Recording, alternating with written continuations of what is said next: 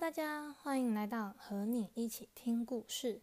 在这里会分享许多有趣的绘本故事，陪你度过欢乐的故事时光。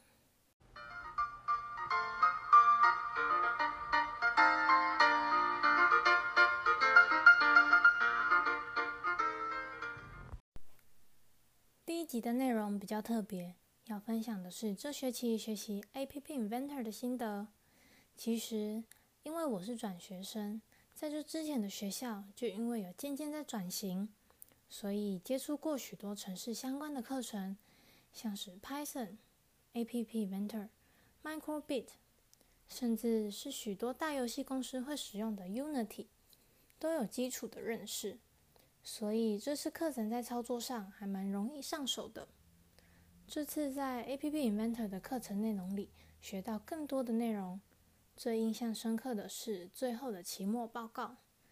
之前并没有学过经由按钮连接到另一个荧幕去执行游戏，虽然只是稍微将城市方块增加为开启另一荧幕，并将想要连接的荧幕名称放上去就好。但因为是新学习到的技巧，所以觉得特别印象深刻。现在的教育在很多时候已经不像是我们一直以来习惯的方式，而是结合科技创造出更多元的学习方法。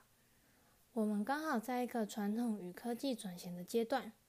要在这当中拿捏出平衡，让幼儿能于电子设备上学习，又不会失去对一般教学的热情。